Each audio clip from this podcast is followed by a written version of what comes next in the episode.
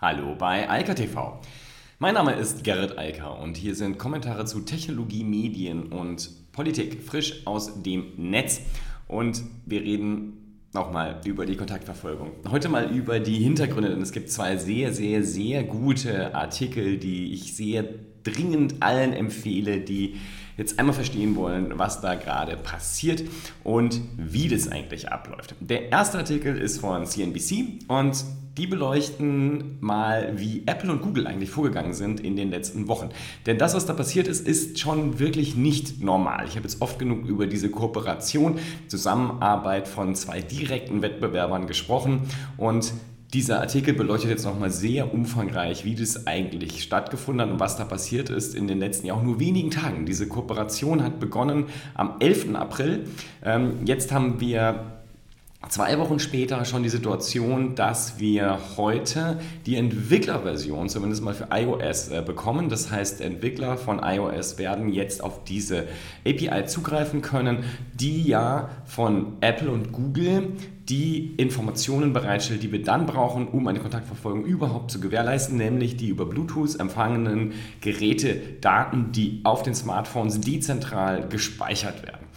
Ähm, fünf Mitarbeiter von Apple wurden dort befragt und daher kommen die Informationen, die CNBC hat. Deshalb äh, ist das wirklich sehr, sehr spannend zu lesen und ähm, ich kann das nur allen, die diesen Hintergrund speziell, was das Thema Apple und Google angeht, ähm, verstehen wollen, nur wärmstens ans Herz legen und empfehlen, das mal durchzulesen. Also, was ich besonders spannend fand, ist vor allem auch die Offenheit, die man dort äh, hat im Hinblick auf andere Projekte, ganz explizit auch in Richtung dem europäischen DP3T. Das will ich gleich eh nochmal kommen. Das war ja erst in PEPPT integriert, hat sich dann abgespalten, weil sie eine dezentrale Lösung gesucht haben und Apple und auch Google haben schnell gesagt, okay, das ist der richtige Weg. Wir brauchen eine dezentrale Speicherung der Daten auf den Geräten unserer Kunden. Wir wollen nicht, dass diese Daten zentral auf unseren Servern, also bei Apple und Google oder auf Regierungsservern liegen. Das ist zu unsicher. Das ist ein Einfallstor für Hacker und äh, das ist auch ein Einfallstor für Missbrauch durch Regierungen gibt ja nicht nur die guten demokratischen, sondern auch andere, die dann Daten hätten, die man denen lieber nicht geben wollte. Ergo war das der logische Weg und das hat halt dazu geführt, dass die Kooperation sich dann auf, in diese Richtung weiterentwickelt hat und hat auch dafür gesorgt, dass in vielerlei Ländern dann ein Einsehen kam, dass eine zentrale Lösung keine gute Idee ist. Aber dazu komme ich gleich. Nochmal, der spannendste Teil meines Erachtens an dieser ganzen Sache ist A, wie schnell das gelaufen ist. Also in wenigen Wochen wurden von gut einer ganzen Menge äh, Entwickler dort genau das entwickelt, was wir brauchen. Es wird noch eine Zeit dauern, da habe ich schon drüber gesprochen. Es wird jetzt nicht morgen eine App geben, sondern wie gesagt, heute kommt die Entwicklerversion raus. Das heißt, wir werden dann darauf basierend Apps sehen. Ähm, auch in Deutschland, äh, da gab es ja jetzt in ähm, Australien schon eine, deshalb sind hier die Rufe so laut, warum gibt es noch keine deutsche, warum dauert das so lang? Ähm, ja, das äh, macht alles auch wirklich Sinn und man sollte da auch ein bisschen abwarten. Nebenbei gibt es all diese Verschwörungstheorien, dass uns jetzt die großen Konzerne endgültig total überwachen.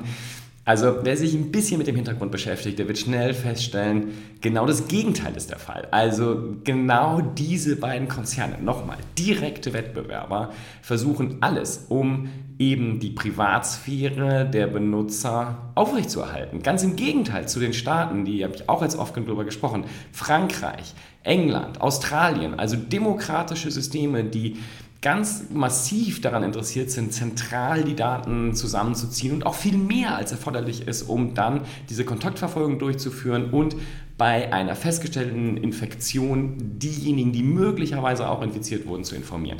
Dafür sind zentrale Systeme nicht erforderlich, dafür sind vor allem auch ältere Daten nicht erforderlich. Dafür sind nur die Daten erforderlich, die auf dem Telefon desjenigen, der infiziert ist, ähm, dann verfügbar gemacht werden können für die Gesundheitsbehörden. Und zwar nur für den Einsatzzweck, die anderen Menschen zu informieren, ohne die, auch die Gesundheitsbehörde darüber zu informieren, wo dieser Kontakt äh, stattfand, etc. pp. Also nochmal, Apple und Google arbeiten an einer Lösung, die explizit dafür sorgt, dass wir als Nutzer von Smartphones Smartphones und iOS und Android haben halt einen Marktanteil von fast 100% hier in Westeuropa und ähm, überhaupt in Europa und der westlichen Hemisphäre. Die arbeiten daran, dass genau wir geschützt sind, sowohl gegenüber Dritten, also irgendwelchen Hackern, die dann solche schönen zentralen Server, ob von Unternehmen oder halt von Regierungen angreifen oder von der Regierung direkt, die auf Informationen zugreifen möchte, die sie nicht brauchen, um die Kontaktverfolgung zu realisieren. Wer da Verschwörungstheorien äh, baut, hat einfach nicht verstanden, worum es dabei technisch geht und was die beiden Konzerne dort machen. Und ich habe von Anfang an gesagt, was mir besonders gut gefällt, die sind Wettbewerber. Die werden schon schön darauf gucken, dass die andere Seite keinen Mist baut und ähm, sie mit drin hängen. Denn das ist ja eine Schnittstelle. Das ist ja ein Tool. Das heißt, was die da beide machen auf den beiden Operating Systems nochmal auf iOS und auf Android-Geräten, das muss gleich funktionieren, die gleichen Daten liefern und es darf halt auch nicht mehr liefern. Und das werden die sich, glaube ich, schon gegenseitig dann sehr genau angucken. Und das gefällt mir in der Situation am allerbesten. Ich kann nur aus meiner Perspektive sagen, wenn wir mit anderen Unternehmen Partnerschaften haben, dann gucken wir da auch immer sehr genau hin. Und ähm, deshalb glaube ich, die werden das noch viel mehr machen. Die haben ganz andere Ressourcen und werden da sehr genau darauf achten, was da passiert. So, jetzt weg von diesem einen Artikel, den ich sehr gut fand, zu dem nächsten Artikel. Der kommt von der Tagesschau und der ist auch sehr gut. Der ist jetzt vor allem für alle wichtig, die nochmal grundsätzlich verstehen wollen, was wir da eigentlich machen wollen. Also was diese Kontaktverfolgung für uns alle bedeutet und wie das ähm, abläuft. Die Tagesschau hat sich die Mühe gemacht, jetzt auch mit einem komischen Titel und mit einem komischen Intro das begonnen, aber sie haben quasi so eine FAQ aufgebaut, der man ganz, ganz viele der Informationen, die sonst so verteilt im Netz zu finden sind, nochmal schön kompakt zusammenfindet und erklären nochmal, wie diese Apps funktionieren, erklären, wie das abläuft, erklären, warum für die Privatsphäre eine dezentrale Speicherung auf den Smartphones so wichtig ist, erklären, warum Apple und Google erforderlich sind, um überhaupt sinnvoll ein Kontakt, eine Kontaktverfolgung, also dieses Contact Tracing zu ermöglichen und erklären auch nochmal den Hintergrund, ähm, wie das eigentlich passiert und wer dafür verantwortlich ist. Mein Learning dabei war, das ist ja die interessante Information von gestern, dass die App in Deutschland, die kommen wird, gebaut werden wird von der Telekom und SAP. Also die Deutsche Telekom und SAP werden die App entwickeln, die wir dann auf iOS und Android-Geräten haben. Denn die kommt ja nicht von Apple und Google. Das ist ja auch etwas, was viele Leute da draußen einfach nicht verstehen wollen. Apple und Google bauen keine Apps, die wir dann installieren können, sondern sie bauen eine Schnittstelle, die es dann anderen ermöglicht, in jedem Land ähm, Apps zu bauen, die dann den entsprechenden auch rechtlichen Vorschriften des jeweiligen Landes entsprechen. Und auch hier war ja die Diskussion, dass man eine zentrale Lösung haben wollte. Das war PEPT, die ja ursprünglich dezentral war, dann plötzlich zentral werden wollte. Und das hat man dann über Bord geworfen, auch weil man gesehen hat, man kann ohne Apple und Google hier nicht sinnvoll agieren, denn, und das ist etwas, was viele Leute nicht verstehen, die Universität Oxford zum Beispiel hat das berechnet und sagt, wir brauchen mindestens 60 Prozent der Bevölkerung, also mindestens 60 Prozent der Deutschen müssen eine solche App benutzen, damit es wirklich funktioniert. So, und das funktioniert halt nicht gegen die beiden Betriebssysteme, die fast 100 Prozent Marktanteil haben, also Android und iOS. So, Logischerweise muss man also mit denen zusammenarbeiten und da insbesondere Apple, aber auch Google sagt, wir wollen hier nicht die Nutzerdaten an jedermann verteilen und am besten noch zentral bei uns oder auf Regierungsservern speichern, muss man sich halt damit anfreunden und sagen, okay, haben wir verstanden, ihr wollt es nicht, wir wollen auch Privatsphäre für unsere Nutzer und deshalb kooperieren wir auch mit euch. Außerdem nutzt ihr, ja, habe ich gerade drüber gesprochen, ein, ein Protokoll, was sogar von europäischen Wissenschaftlern äh, da generiert wurde, nämlich DP3T. Und das macht ja alles auch dann Sinn, wenn man sich das so zusammen überlegt. Ähm, das Problem bei der Sache mit diesen 60 Prozent, über die die Universität Oxford spricht, ähm, laut dem ARD Deutschland-Trend wollen Anfang April, ist auch schon wieder ein lang, langer Zeitraum her, nur 47 Prozent der Deutschen so eine Corona-App benutzen. Das ist schade, wie das jetzt heute ist, weiß ich nicht, aber nochmal, 60% sind erforderlich. Und 60% der Deutschen, also nicht 60% derjenigen, die ein Smartphone haben. Das heißt, von den Smartphone-Nutzern müssen das noch viel mehr machen, weil es gibt halt Menschen, die sind über 70, 80 und haben nicht mal ein Smartphone. Also die können diese App gar nicht benutzen, was ein Riesenproblem für diese Menschen ist, aber auch für alle anderen. Und ähm, deshalb ist es mir persönlich auch, deshalb spreche ich so oft darüber, es ist wichtig, dass man diese unfugigen Verschwörungstheorien, die insbesondere von so einem rechtsextremen Lager kommen, die haben ja sonst nichts mehr zu reden im Moment, und auch von anderen Verschwörungstheoretikern und sonstigen, Entschuldigung, Idioten da verbreitet werden, das muss aufhören. Und es muss mehr darüber gesprochen werden, wie das tatsächlich funktioniert und dass es letztlich überhaupt kein Problem ist. Wir werden diese Daten, die per Bluetooth da generiert werden, auf unseren Telefonen speichern, nirgendwo anders. Und noch dazu verschlüsselt und anonymisiert. Das heißt, es geht nur darum, in dem Fall der Infektion dann andere zu, infi äh, zu, infizieren. Nein, eben nicht, hoffentlich nicht infiziert zu haben, sie darüber zu informieren, dass sie möglicherweise infiziert sind, damit die dann sich testen können und dann halt eben eine neue Kette von Infektionen äh, verhindert wird. Das ist das, worum es geht und das ist extrem wichtig und deshalb ähm, meiner Meinung nach äh, sind wir jetzt in einem sinnvollen Fahrwasser, auch in einem, wenn wir das mal europäisch betrachten, europäisch sinnvollen äh, Fahrwasser. Viele andere Länder haben jetzt schon solche Apps oder auch in Planung.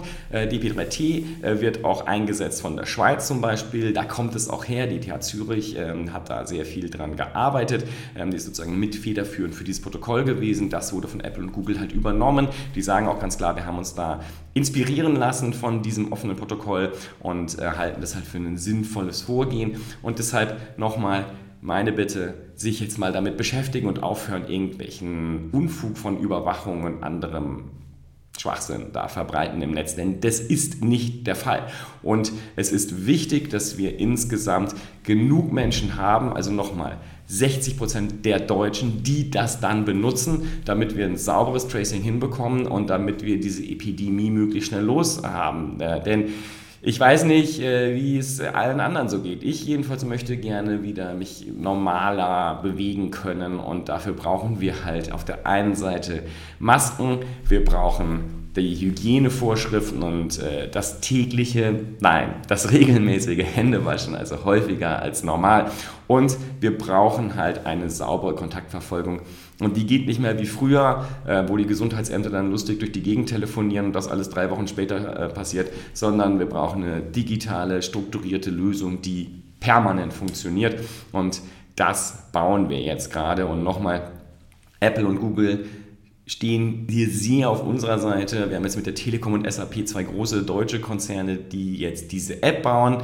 Die wird übrigens rausgegeben dann vom Robert Koch Institut. Also das Robert Koch Institut wird die offizielle deutsche App rausgeben. Nicht Apple und Google, nicht die Deutsche Telekom, nicht SAP, sondern es läuft über das Robert Koch Institut. Und ähm, sie soll Open Source sein, sodass Dritte sich das anschauen können. Und ich glaube, dann sind wir insgesamt in einer sehr, sehr guten und sinnvollen Situation. Ähm, das wird noch einen Moment dauern. Wir werden das noch abwarten müssen. Wie gesagt, jetzt ist die Entwicklerversion draußen. Das heißt, jetzt können die Telekom und SAP-Jungs anfangen zu arbeiten. Und dann werden Dritte sich das anschauen, wie zum Beispiel auch der CCC und andere, die dann gucken, was äh, passiert dort mit diesen Apps, was machen die eigentlich, an wen senden die was und in welchen Fällen. Und ich glaube, dann werden wir insgesamt in einer guten Situation sein, um dann eine saubere Kontaktverfolgung zu haben und diesen Lockdown dann halt auch technisch ähm, unterstützt verlassen zu können. So, ich hoffe, das Thema ist jetzt ähm, ja, vielleicht einmal nochmal durch. Ich hoffe, dass jetzt Menschen sich endlich damit beschäftigen und nicht irgendwas nachplappern, was einfach mit der Realität nichts zu tun hat. Und das hilft uns nicht weiter. Wir brauchen diese technische flankierende Maßnahme meiner Meinung nach dringend.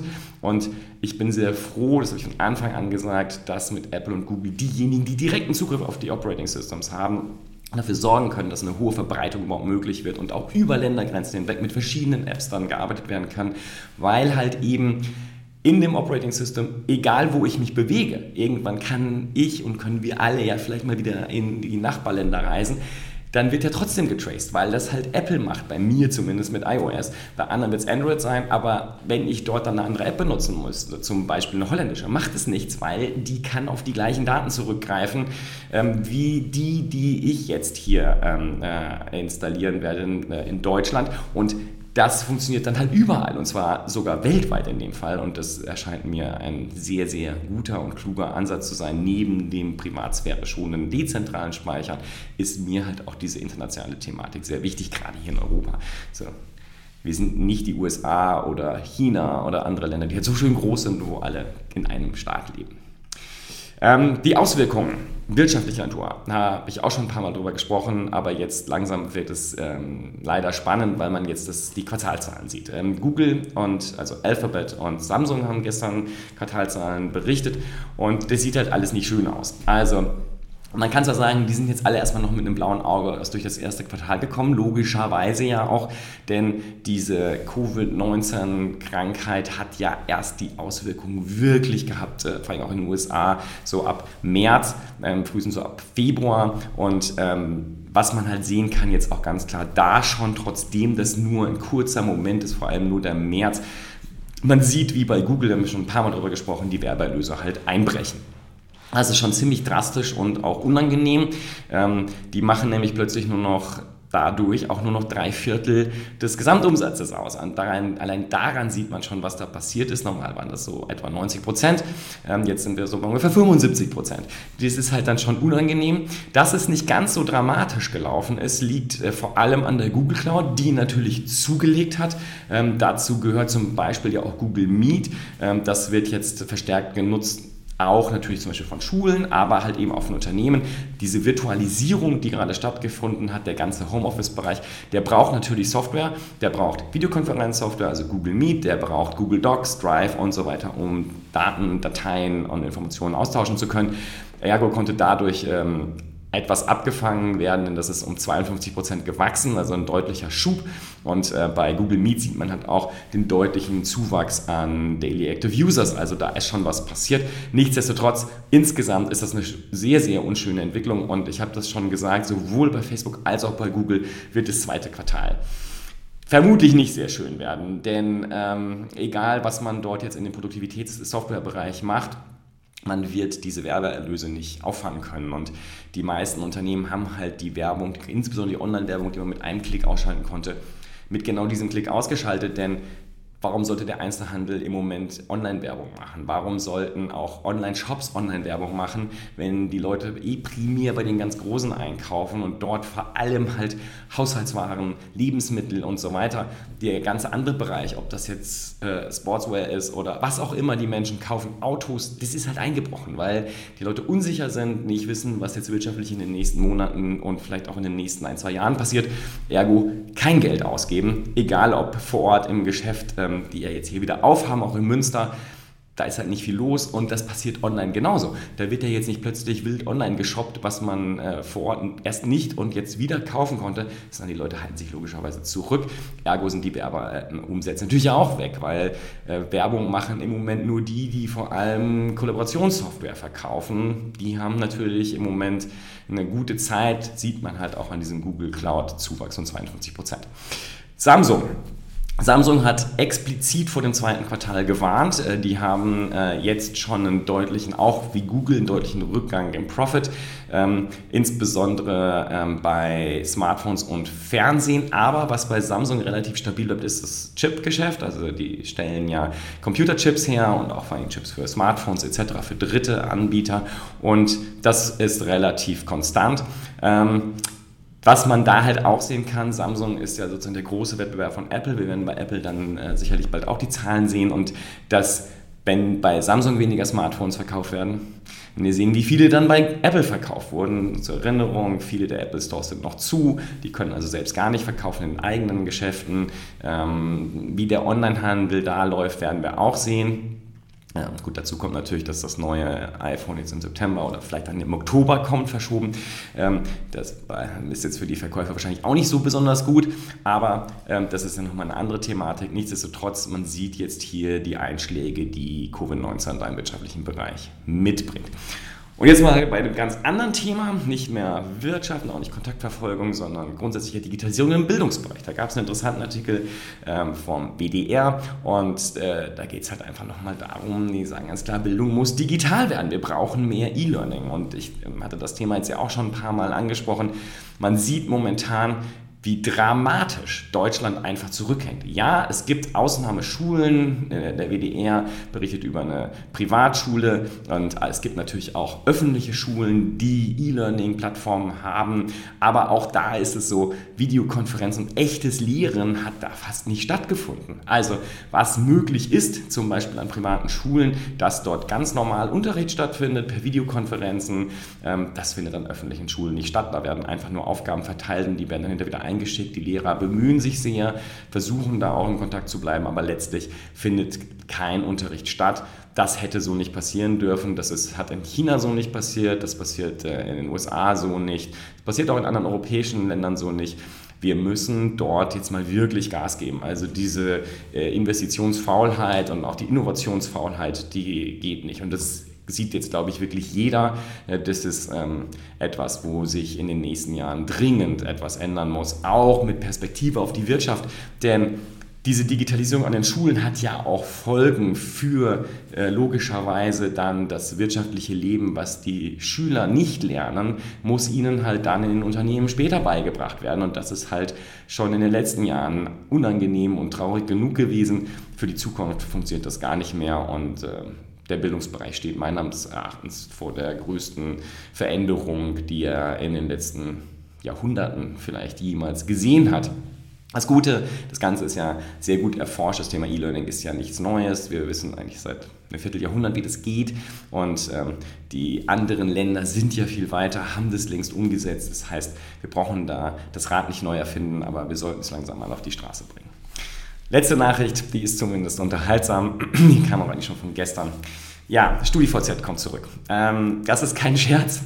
Ich hatte vor ein paar Monaten, vor einem halben Jahr, habe ich tatsächlich festgestellt, dass mein StudiVZ-Account noch funktioniert. Fand ich lustig genug. Ähm, habe mich da mal eingeloggt und das ging und habe sogar ein paar Sachen verändert und gespeichert, alles möglich. Äh, gruscheln kann man auch noch. Und jetzt kommt es zurück als schlicht VZ, also StudiVZ und dann gab es ja noch so einen Nachfolger, den hat glaube ich schon niemand mehr benutzt, mein VZ. Das wird jetzt zusammengelegt zu VZ. Äh, das ist der Lieferando-Gründer Jörg Gerbig, der das jetzt, äh, der die äh, beiden Netzwerke aus einer Insolvenzmasse rausgekauft hatte. Zur Erinnerung, irgendwie vor 15 Jahren hatte Holzbrink mal, ich glaube, 85 Millionen oder irgend sowas äh, für die Dinger bezahlt, als die eigentlich schon durch waren, weil Facebook den Laden schon aufgemischt hat. Aber ähm, ja, jetzt kommt VZ zurück. Ich bin sehr gespannt. Ich weiß nicht, ob der deutsche Markt ein zusätzliches Netzwerk braucht, ein zusätzliches soziales Netzwerk. Aber ein Versuch ist es ja mal wert und ähm, da es interessanterweise ja strukturell technisch sogar noch funktioniert, kann man ja erstmal mit ein bisschen Schminke vielleicht was rausreißen und ich glaube, es müssten noch genug Leute wissen, dass sie dann einen Account haben und den noch relativ schnell wieder herbeiführen können und da ja momentan und ich denke mal auch absehbar eine ganze Menge Menschen immer noch eher zu Hause bleiben, ist ja vielleicht auch ganz interessant, sich da mal zu treffen. Bin gespannt, was da passiert. In diesem Sinne, ich wünsche ähm, ja, ich wollte jetzt schon sagen, eine weiterhin schöne Woche. Äh, das auch, aber ähm, äh, das äh, Wichtigste ist natürlich vor allem viel Gesundheit und ja, das Wetter ist jetzt nicht mehr so schön, aber das kommt auch wieder ähm, und zum Glück regnet es mal, freut die Landwirte. In diesem Sinne, bis dann. Ciao, ciao. Das war Eika TV frisch aus dem Netz. Unter eika.tv findet sich der Livestream auf YouTube. Via können weiterführende Links abgerufen werden. Und auf eika.digital gibt es eine Vielzahl von Kontaktmöglichkeiten.